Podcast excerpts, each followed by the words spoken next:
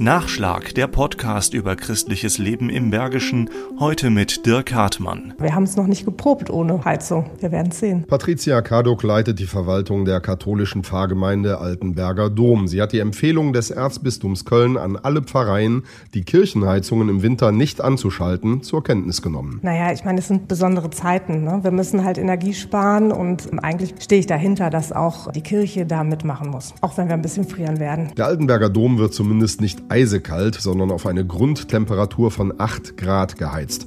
Weil, erklärt Pfarrer Thomas Taxacher, es dürfen natürlich keine Schäden an der Orgel entstehen, keine Schimmelbildung und es darf vor allen Dingen kein Frost geben. Dann hätte Küster Adam Meinusch auch ein Problem. Er hat schon gefrorenes Weihwasser erlebt.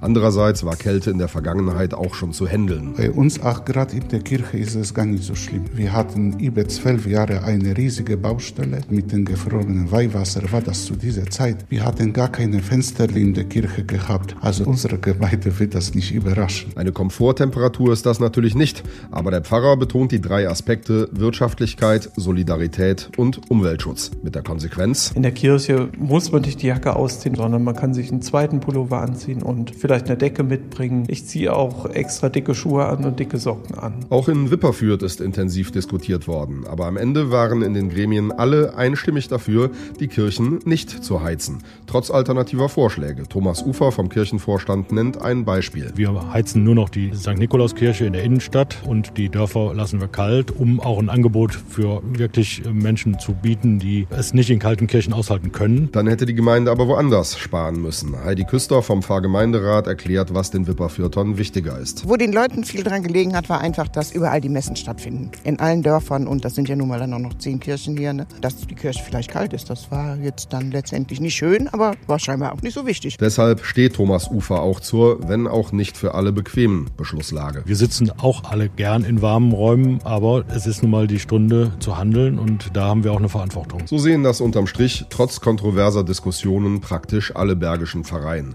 Patricia Kadok aus Altenberg hofft jetzt nur, dass das auch so klappt. Bis jetzt hatten wir aber auch noch keine Minustemperaturen und haben das noch nicht am eigenen Leib gespürt. Wir werden es sehen.